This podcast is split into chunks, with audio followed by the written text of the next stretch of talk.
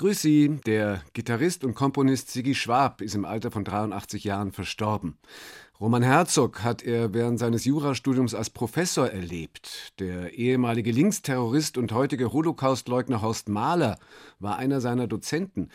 Dann hat er aber zum Glück eine lebenslange Beziehung zu seiner großen Liebe, der Gitarre, aufgenommen. Als er vor zwölf Jahren bei uns zu Gast war, habe ich Sigi Schwab deshalb auch als erstes gefragt, können Sie schätzen, wie viel Lebenszeit Sie mit der Gitarre verbracht haben? Also schlafen ist die eine Sache. Gut essen ist etwas, was ich sehr liebe. Schöne Zeit mit meiner Frau verbringen. Und äh, dann kommt eigentlich nur noch Gitarre. Stefan Parisius im Gespräch mit Sigi Schwab, legendärer Meister an der Gitarre. Schön, dass Sie da sind.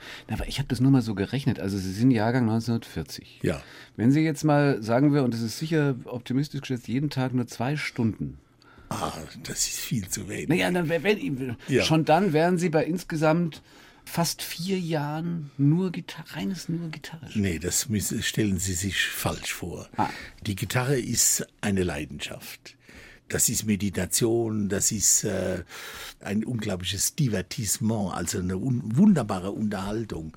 Also man kann sich mit diesem Instrument wunderbar beschäftigen und vor allen Dingen, wenn man multistilistisch denkt. Das heißt, wenn die Welt sozusagen nicht einfach beim Blues endet, sondern wenn, sagen wir mal, die Renaissance, die Barockmusik, die Klassik dazugehört, natürlich dann äh, die ganzen Jazzphasen und natürlich diese wunderbare Entwicklung, bei der ich sozusagen auch dann in meiner frühesten Jugend mitgemacht habe, die Entwicklung des Rocks. Äh, das sind ganz herrliche Phänomene. Aber kann das, wenn man das so macht wie Sie, Ja, und also ja. das mit den zwei Stunden ist ja da, äh, Nee, äh, ja. ja, kann es dann wirklich nur Leidenschaft sein? Ich meine, es muss doch auch irgendwann mal eine gehörige Portion Disziplin schlicht und ergreifend dazu gehören. Also ich würde es mit dem äh, Rabindranath Tagore formulieren.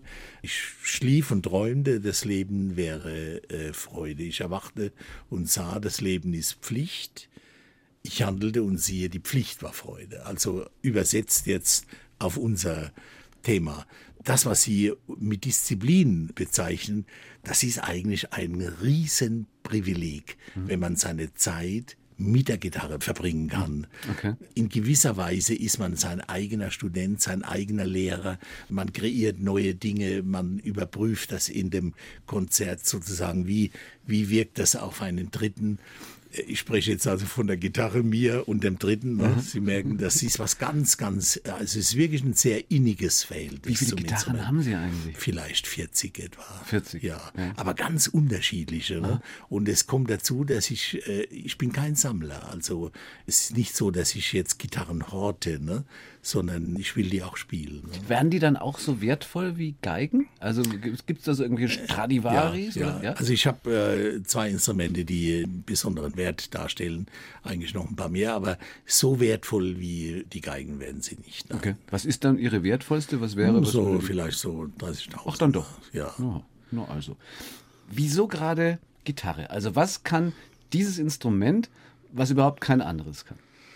Es hat eine unglaublich schöne, innige Persönlichkeit. Gitarre ist äh, sehr weiblich. Es fühlt sich auch herrlich an, wenn Sie mal eine Gitarre in den Arm nehmen. Es spricht mit Ihnen in einer sehr kultivierten äh, Sprache. Es hat einen sehr schönen Ton. Denken Sie jetzt mal an Posaune oder an Tuba oder vielleicht auch an Schlagzeug. Die Kollegen aus der Richtung mögen es mir verzeihen. Aber eine Gitarre hat einfach einen wunderbaren Klang. Sie werden nicht müde, diesen Klang zu genießen.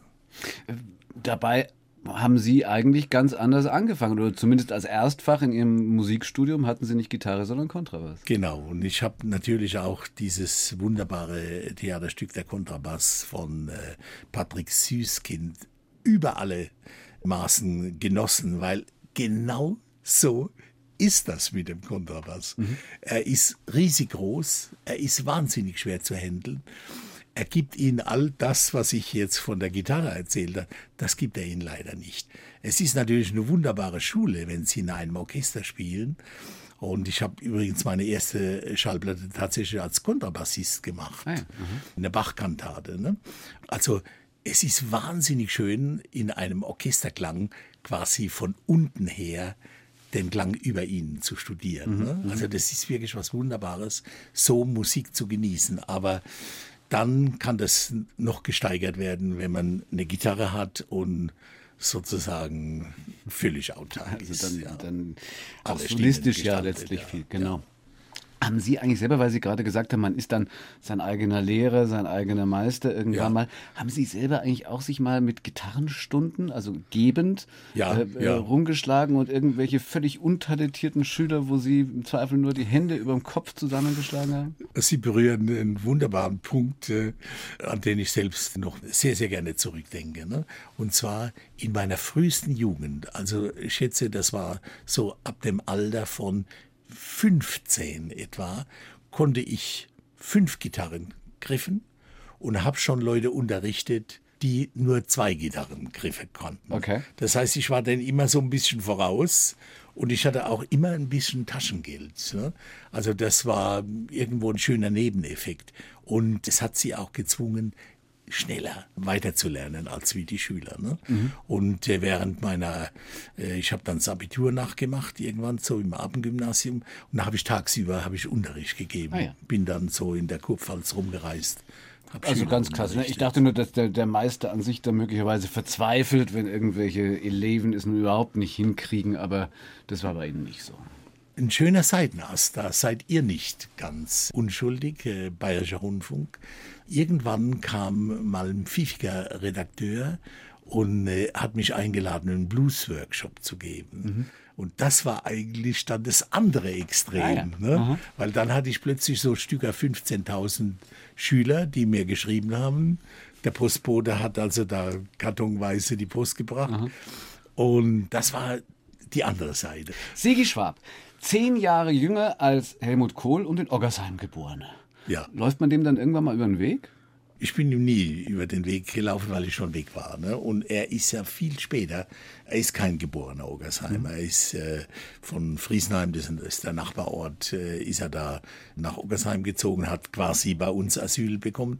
Und was wirklich sehr, sehr eigenartig ist, Oggersheim wurde in der öffentlichen Wahrnehmung so im Prinzip als äh, ja, das waren die geistigen Kleingärtner. Ne? Also Oggersheim war die Chiffre für kleiner geht's eigentlich nicht mehr. Ne? Also auch geistig. Und äh, was niemand wusste, und ich habe mich mal richtig angelegt mit dem äh, Hildebrand. Ne? Wir haben ein bisschen was zusammen gemacht. Und ihm erzählt, dass Oggersheim ein blutroter Ort ist. Der hat nie eine andere politische Farbe gehabt. Ne? Okay. Und äh, Oggersheim hat sich hervorgetan durch, auch historisch, also wer gewollt hätte, hätte das leicht rauskriegen können. Längster Industriesteig des 19. Jahrhunderts, wo richtig, die haben dann verloren, die Arbeiter. Also da hat der sich möglicherweise in eine Nachbarschaft gesetzt. wo- Ihre Familie war ja auch so eine richtig Ja. sozialdemokratisch, äh, Ja, wie ja. bei Ihnen zu Hause bis aufs Blut. Sehr, also meine Mutter selig, äh, das war fast am Rande des. Es war eine totale Ablehnung. Ich benutze das andere Wort nicht. Das war einfach Ablehnung. Mhm. Okay. Ne? okay. Und Haben Sie denn noch Erinnerungen an die, also Jahrgang 1940 eben, tatsächlich an die Kriegszeit? ja, ja, ja. Ockersheim, da waren, ich glaube, da waren die Amerikaner, oder? Die, Amer die Franzosen später. Die Franzosen ne? Die später. Amerikaner waren natürlich die ersten, die Ja. da eingerückt sind. Ja, das ist wirklich eine ganz eigenartige Geschichte. Ich war damals äh, fünf Jahre alt und äh, wir haben das in dieser frühen Jugend anders wahrgenommen als wie die Erwachsenen. Die Erwachsenen haben unglaublich darunter gelitten, haben auch unter diesen äh, demütigen Umständen, äh, in dem sie sozusagen die ersten Jahre nach dem Krieg leben mussten, das war für uns überhaupt kein Thema. Wir hatten unglaublich schöne Abenteuerspielplätze, so verrückt wie es klingt. Ne? Ja, ja. Also da waren direkt neben unserer Wohnung war äh, eine, eine Schule, die war total ausgebrannt. Das war ein gigantischer Abenteuerspielplatz. Ne?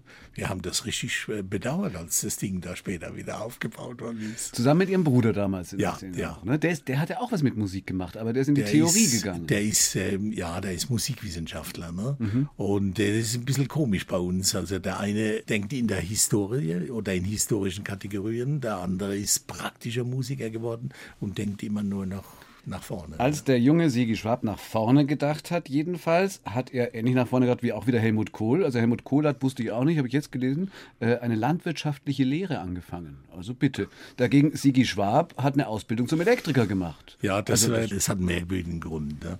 Also in meiner frühesten Jugend wollte ich Schauspieler werden. Und Sie wissen, wie man damals in diesen bürgerlichen Haushalten gedacht hat, äh, erst musst du mal was Gescheites machen. Ja. Ne?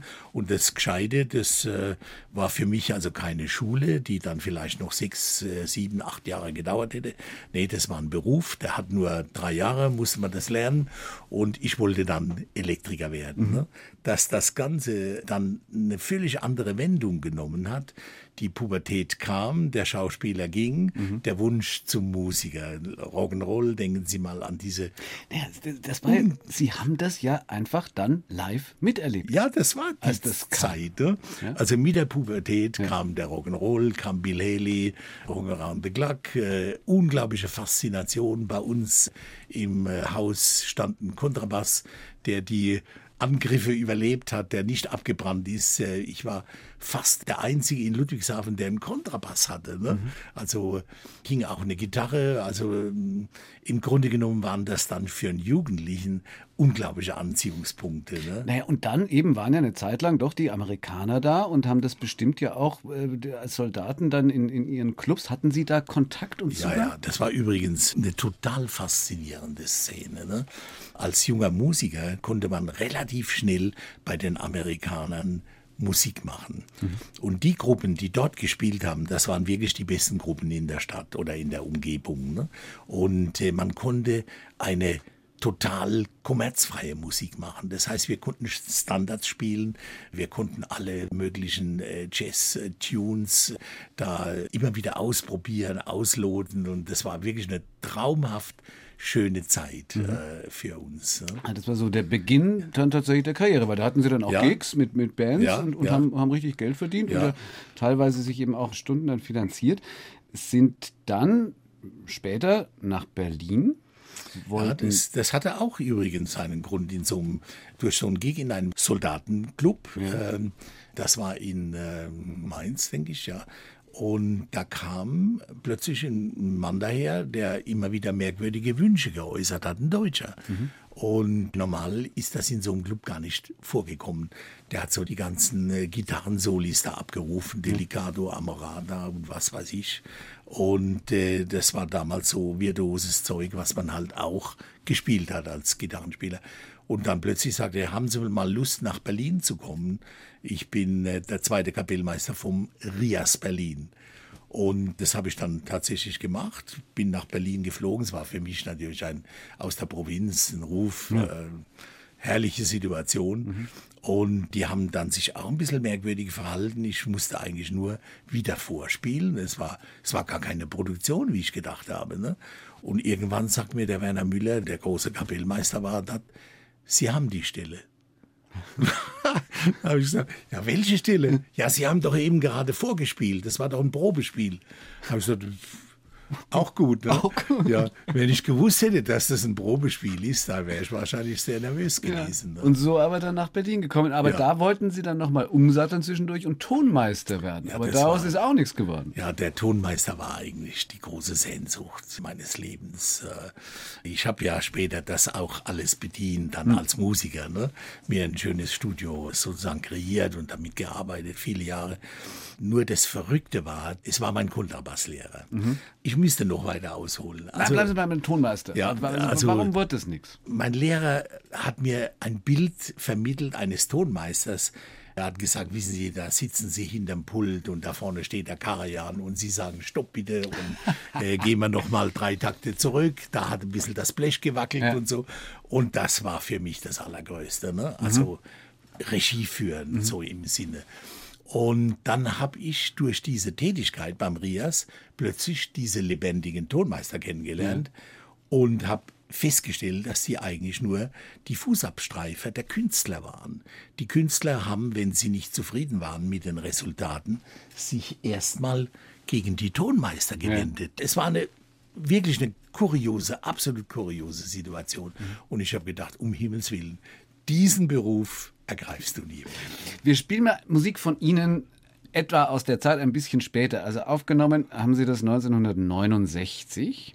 Ja, da weiß ich schon, ja. Ja, das ist ein Zeitdokument, sagen wir einfach mal. Das ist halt so, wie Sie, also, Ja. ne, da die Gruppe hieß The Vampire Sound Incorporated. Ja. Dieses Stück, muss man dazu sagen, also es ist äh, 30 Jahre später dann von Quentin Tarantino wiederentdeckt worden. Ja. Und der hat es in einem seiner, seiner Filme verwendet, in Jackie Brown. Aber so klang Sigi Schwab 1969 The Lions and the Cucumber.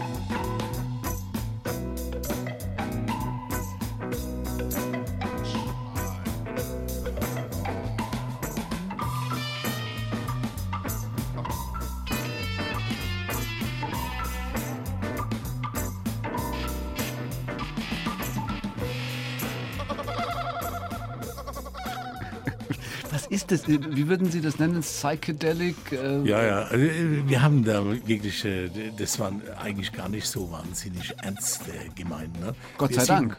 Also wenn man so ein, hört. Ja, wir sind in ein Studio gegangen und haben uns da richtig mal so ausgekurbelt. Äh, ne? Ja. Denn tagsüber haben wir sehr, ähm, äh, äh, äh, wie soll ich sagen, handfeste, handwerkliche äh, Rundfunkmusik abgeliefert, Mhm. ne? Rias Berlin oder in den normalen äh, Studios. Ne? Es gab aber so ein paar Leute, die irgendwie gesagt haben, habt ihr nicht Lust, mal was total ausgeflipptes zu machen? Ne? Und äh, da ist dann diese Geschichte entstanden. Wenn man das so hört, dann könnte man sich aber auch vorstellen, dass Sie ein sehr mh, intensiver 68er gewesen sind. Ja, das hat alles äh, damit hineingespielt. Ne? Also ich habe, nachdem ich für mich entschieden hatte, dass dieser Weg in dem Rundfunkorchester mit fester Anstellung und regelmäßiger Gagenauszahlung und so weiter, das war ja alles wunderbar. Aber ich war da noch zu jung, ich war da 25 Jahre alt. Ne? Und ich konnte mir einfach nicht vorstellen, dass das sozusagen jetzt das Endstadium äh, meines Berufes für die nächsten 30 Jahre äh, sein sollte. Und ich fing dann aus irgendwelchen unerfindlichen Gründen an, Jura zu studieren.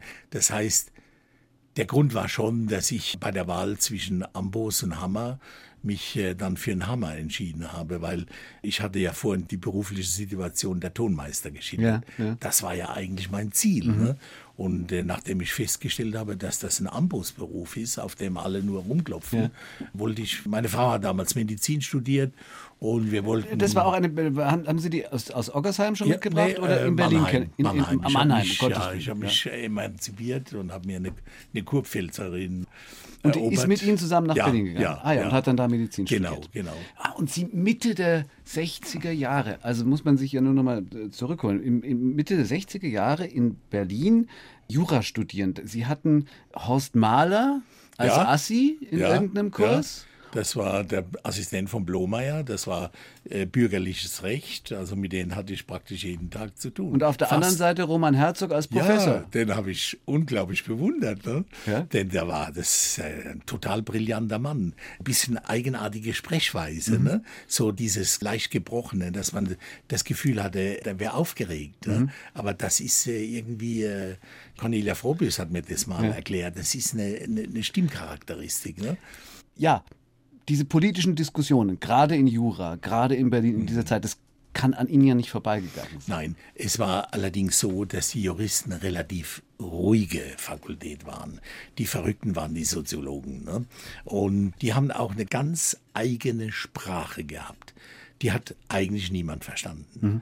Also auch wenn man sich sehr bemüht hat, äh, hat man eigentlich die Diktion fast nicht verstanden. Ich bin überzeugt, bei diesen ganzen Vollversammlungen, wo ich immer da war, also weil es hat mich unglaublich interessiert, dass äh, 80 Prozent der Leute überhaupt nicht durchgeblickt haben. Für die war nur entscheidend, dass da oben ein bisschen rumgebrüllt worden ist und dann der, der, der am lautesten gebrüllt hat. Das war übrigens für mich eine ganz, ganz merkwürdige Erfahrung, ne?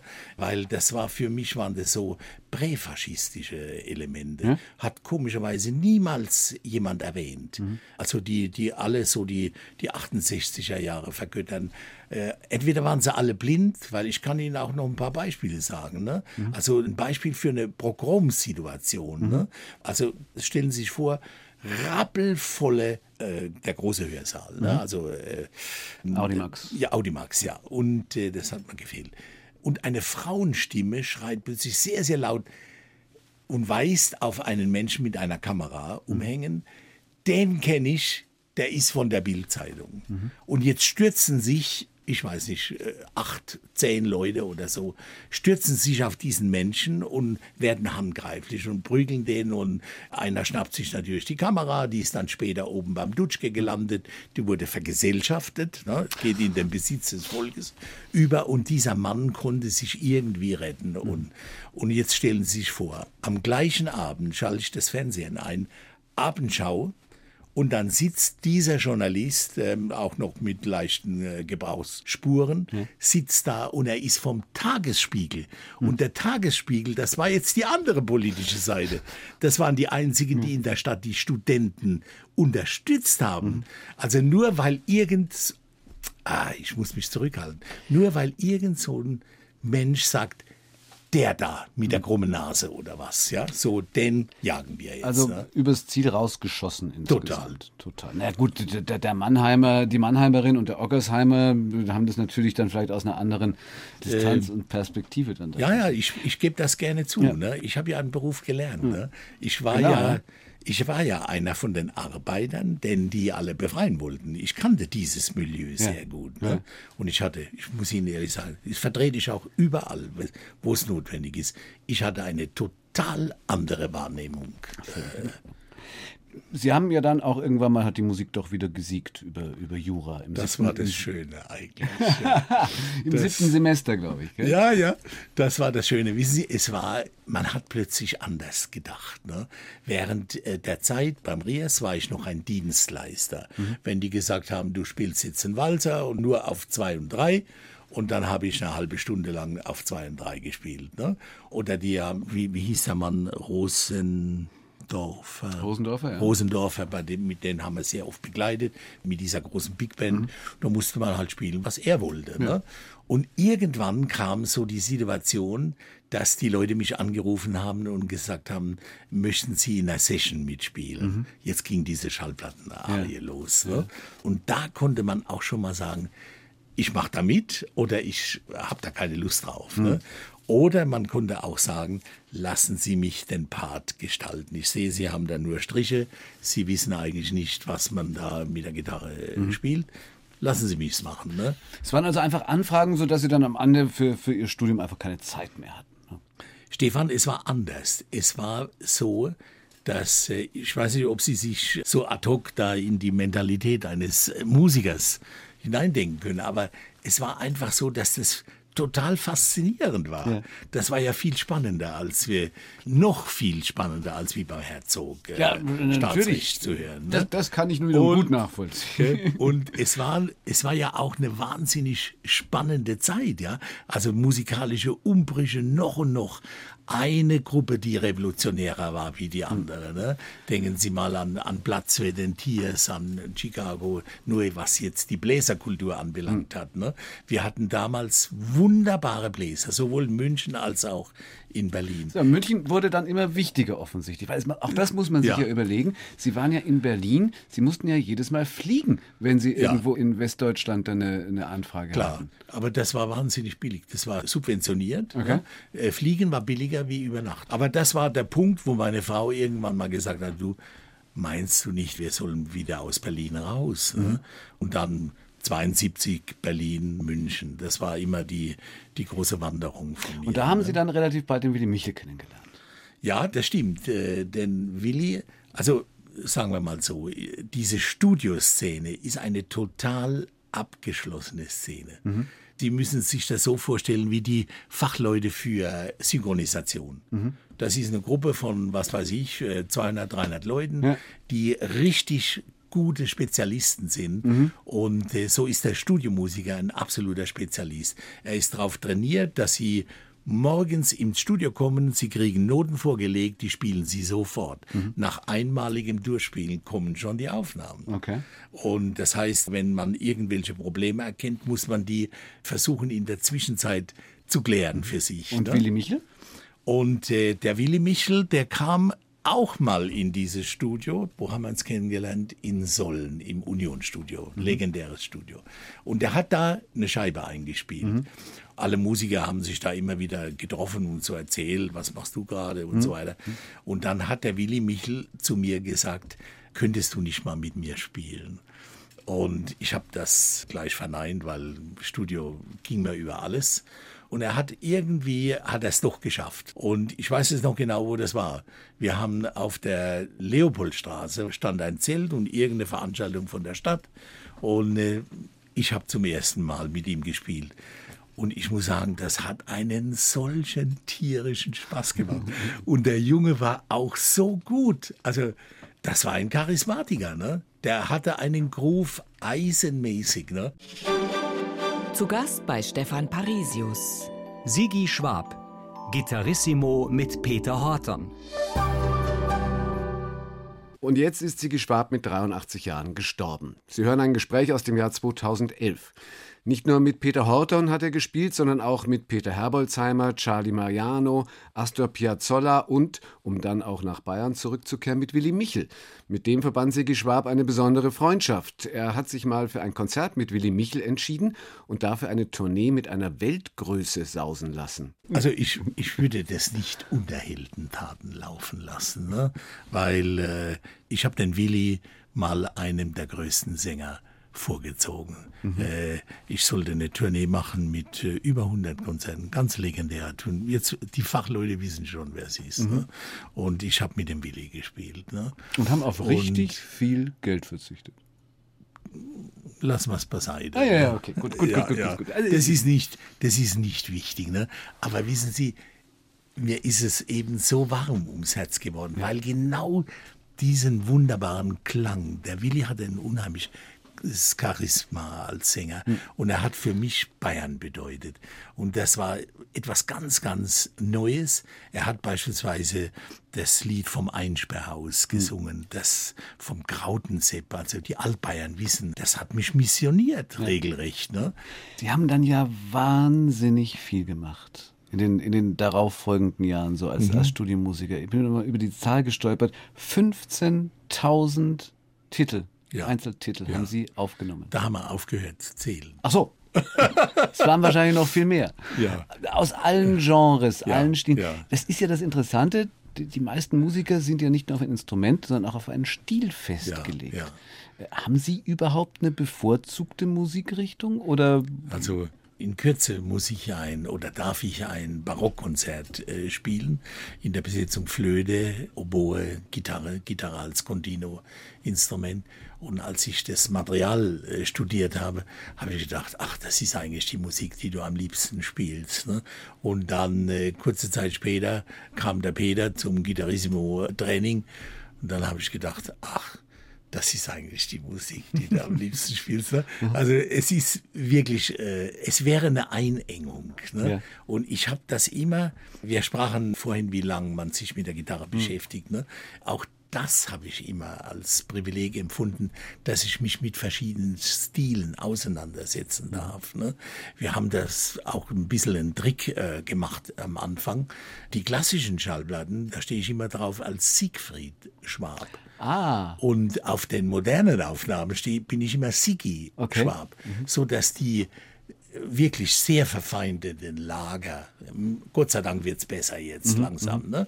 Aber vor 30 Jahren war es absolut undenkbar, dass ein Musiker, der versucht, in der Klassik sich in der Reputation zu arbeiten, mhm. dass der gleichzeitig irgendwo Rock'n'Roll spielt oder, ja. oder Jazz oder was auch immer. Sie haben das immer gemacht. Ich habe das immer gemacht. Immer, ja. immer auf ja. allen Hochzeiten getanzt.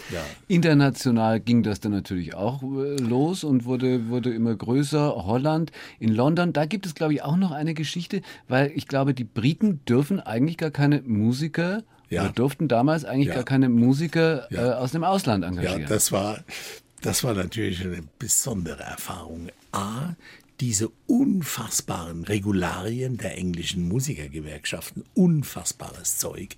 Und unter anderem natürlich die Bestimmung, dass kein Ausländer da spielen darf, wenn ein einheimischer Musiker in der Lage ist, den Part zu realisieren. Ach komm, ist das ja, bis heute wirklich? so? Oder? Nee, nee, nee, das, das war, das war, okay. wie es heute ist, weiß ja, ich nicht. Ich war ja schon ewig äh, ja. nicht mehr als äh, Studiomusiker da war. Ne?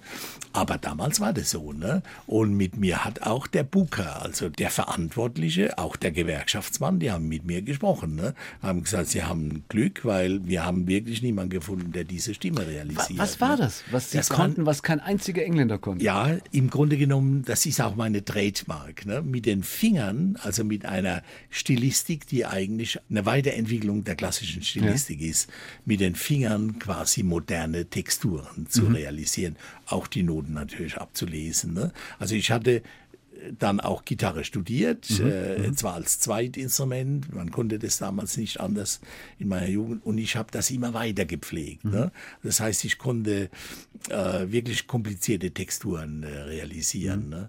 Und ach, das, das würde kann, zu weit führen. Das kann halt jetzt kein, das kann halt kein Engländer. Was sie können, kann keiner. Äh, na, das war, das war das Komische war, dass die niemand hatten, ja. der also sie brauchen eine sehr lange Geschichte, ne? Mhm. weil die, äh, wie soll ich sagen, das ist dann doch schon so kompliziert, ja, dass sie viele Jahre spielen ja. müssen. Ist das eigentlich so eine Gefahr, ähm, wenn man das so lange macht und so gut macht, dass man sich vielleicht zu sehr verkünstelt und zu sehr in der Improvisation nur noch die technischen Perfektionen und noch schnellere Läufe und ja. dass das mehr zu einem Leistungssport dann plötzlich wird, mhm.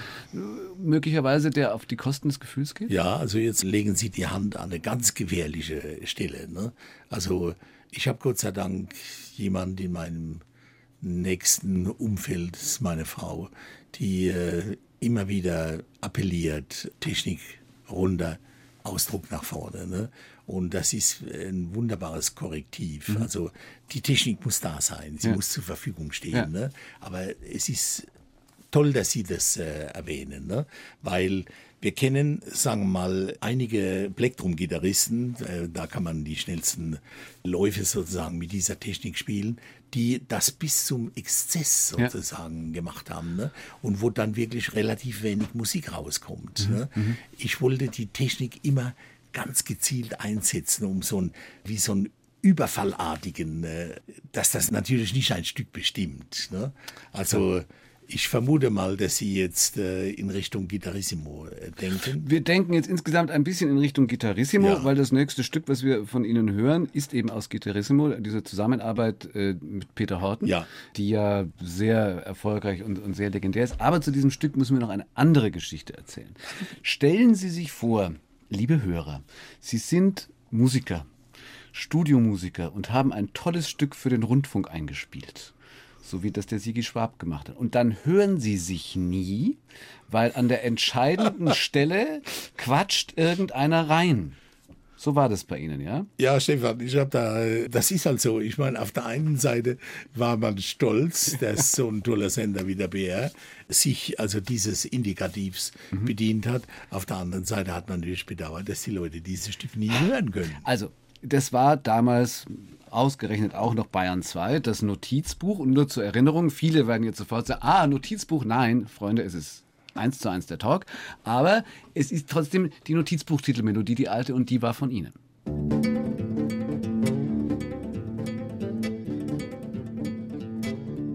Das Notizbuch. Eine Sendung des Familienfunks. Da und da, da wäre es losgegangen. genau, da geht die Melodie los. Ja, ne? Und dann kommt wirklich ein. Äh, äh, ja, das war dann. Äh, ja, es, es, ein bisschen mehr habt ihr schon noch äh, klingen lassen, aber es war dann schon eine herbe Erfahrung, ja. ja herbe, aber das ja, denke ich mir. Ja. Also wir machen jetzt alles wieder gut, okay? Das ist schön. Wir spielen das Stück im Original. Ja. Das ist nämlich aus Gitarrissimo, aus der Zusammenarbeit von Ihnen mit Peter Horton und garantiert quatscht Ihnen jetzt in Ihr Solo keiner. Wunderbar. Was wir Ihnen schon immer spielen wollten, Sigi Schwab und Peter Horton.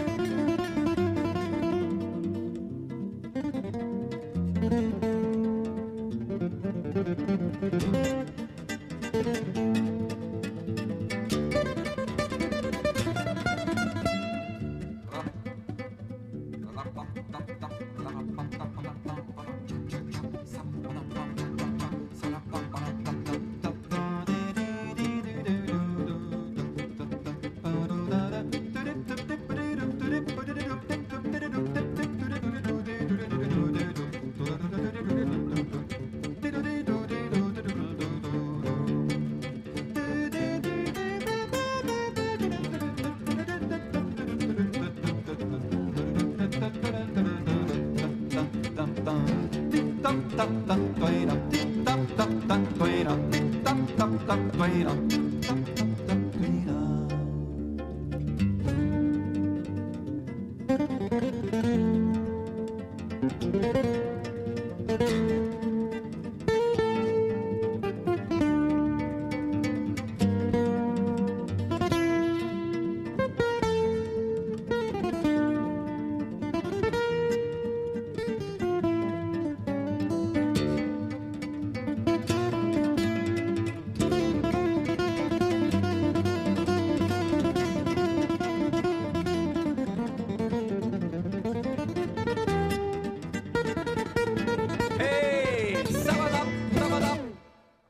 Horten, Sigi Schwab, Gitarrissimo.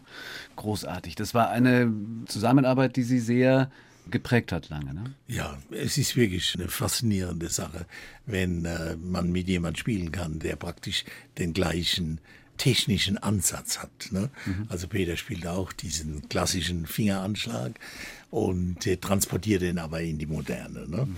Und äh, da kann man wirklich ganz wunderbare polyphone Sachen machen.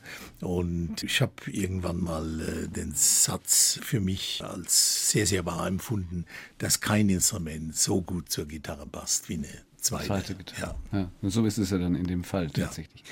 Dann gäbe es noch das Kapitel Filmmusiken von Sigi Schwab. Da ja. gibt es etliche. Einer ist sogar ein Nummer 1 Hit geworden aus, aus Anna, aus einer, aus einer Fernsehserie damals. Aber dann gibt es plötzlich auch ein Ende dieses Kapitels, ein sehr abruptes, wo Sie mit dem Thema einfach gebrochen haben. Ja, also es ist eine ziemlich logische Konsequenz gewesen, auch mit dem Studio, was ich dann in der Zwischenzeit mir äh, aufgebaut hatte, quasi jetzt auch zu produzieren und eigene Kompositionen zu realisieren und äh, die Geschichte mit der Filmmusik. Ne? Und ich hatte einen wunderbaren Kontakt äh, zum Frank Strecker. Frank konnte mir innerhalb der Regisseur, mhm. ne? er konnte mich wunderbar einstellen. Also er, er sagte mir drei, vier Parameter, wie er das sieht, welchen Druck die Musik haben sollte, welche Grundstilistik und dann konnte man wirklich auch perfekt arbeiten mhm. und wir sind nie aneinander vorbeigesegelt. Ne? Und das war eine wunderbare Arbeit. Ja. Und das wurde ja auch äh, durch diese Nummer eins da entsprechend honoriert. Und wir sollten äh, einige Zeit später das, äh, das gleiche Team, ne? mhm. Peter Ambach als äh, Kameramann, fantastischer Kameramann, mhm. und der Frank als Regisseur, ich als Musiker. Man wollte dieses Team wieder haben, allerdings diesmal bei den Privaten. Und äh, es, es kamen merkwürdige Vertragsgeschichten irgendwie am Schluss stand man fast nackt da. Also man mhm. musste alle sich seiner Rechte begeben. Wir konnten das alles noch einigermaßen verhindern. Aber was ich nicht verhindern konnte, dass plötzlich der Frank Strecker entlassen wurde, aus dem Team rausgeschmissen worden ist, weil er nicht genug Großaufnahmen der Hauptdarstellerin gemacht hat kuriose Situation. Ne?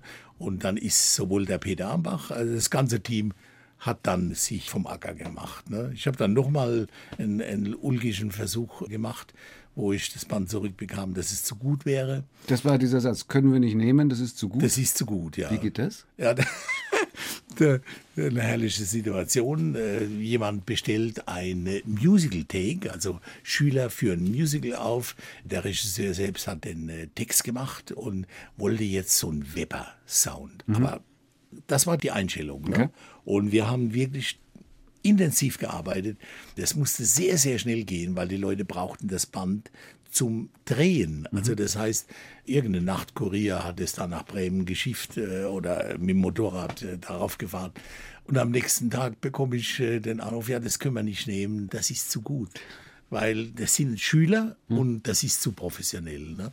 Und dann habe ich gesagt, okay, dann wenn wir zu gut sind für euch, dann lassen wir es doch ganz. Und dann lassen Sie das seitdem mit der Filmmusik auch Wissen ganz? Sie, was der Witz war? Nee? Dass zwei Wochen später ja. der gleiche Regisseur wieder angerufen hat, er hat gesagt, können wir das doch haben. Ah. Ihre Nachfolger können sowas überhaupt nicht. Okay. Das war auch klasse. Das haben wir ihm dann geschenkt, haben gesagt, bitte rufen Sie aber nie mehr wieder an. Und seitdem lassen sie es dann auch damit. Haben dadurch Luft für ganz viele andere spannende ja. Geschichten, also die im Augenblick so kommen. Sie machen da was, was Sie auch erklären müssen. Sie gehen mit vielen Schauspielern auf die Bühne. Das ist was herrlich. Mit Cornelia Frobbes. Ja, ja. Da machen Sie Grimms Märchen. Ja. Ist das spannender für einen Musiker als ein Solokonzert oder als ein Konzert zu geben? Also Sie wissen ja, der erste Wunsch äh, in meinem Leben, der erste Beruf, Berufswunsch, hatte was mit Schauspielerei zu tun. Ja. Sie erinnern sich. Ja. Ne? Und diese Affinität, auch diese Bewunderung für, für die Sprachkunst, für die Sprache und für die Leute, die diese Texte sozusagen äh, sprechen können, der ist immer geblieben. Mhm. Und ich habe beispielsweise mit der, mit der Cornelia ein wunderbares Programm, liederliches, so haben wir angefangen, ja. wo sie einen Traumbrecht liest. Also unfassbare Texte, die man nie von Brecht erwarten würde. Mhm. Ne? Und das ist eine so starke Herausforderung für einen Musikanten, mhm. der mit ihr auf der Bühne äh, sitzt, weil sie müssen dann wirklich alles geben, weil die Texte sind so stark, mhm. dass äh, also sie müssen wirklich ihre Seele dann äh, da ins, ins Gewicht legen. Okay. Ne? Und ansonsten, naja, Sie wirken aber so, ich meine, als ob Sie auch mit 71 das Wort Ruhestand nicht wirklich äh, buchstabieren können. Ja, äh, was soll ich darauf sagen? Also es ist, klingt jetzt vielleicht ein bisschen komisch. Äh, bei Picasso haben Sie auch nie nach dem Alter gefragt. Ne? Und äh, äh, es ist einfach, äh, man ist in irgendeiner Weise alterslos. Ne? Hm. Ich gucke da nicht auf den Kalender, ne? weil solange das Feuer brennt, für mich äh, äh, hoffe ich, dass dieser Zauber sozusagen, dass sich zwischen dem Zuhörer und mir was abspielt. Denn ich kriege ja auch unheimlich viele Impulse von dem Zuhörer. Ne? In der letzten Stunde hat sich was abgespielt zwischen mir, nehme ich mal als Zuhörer, und Ihnen. Ich danke Ihnen sehr für den Besuch. Sigi Schwab, vielen Dank. Stefan, ich danke Ihnen. Ja, das war eine wirklich schöne Begegnung mit Sigi Schwab, als er vor zwölf Jahren bei uns zu Gast war. Jetzt ist er mit 83 Jahren gestorben.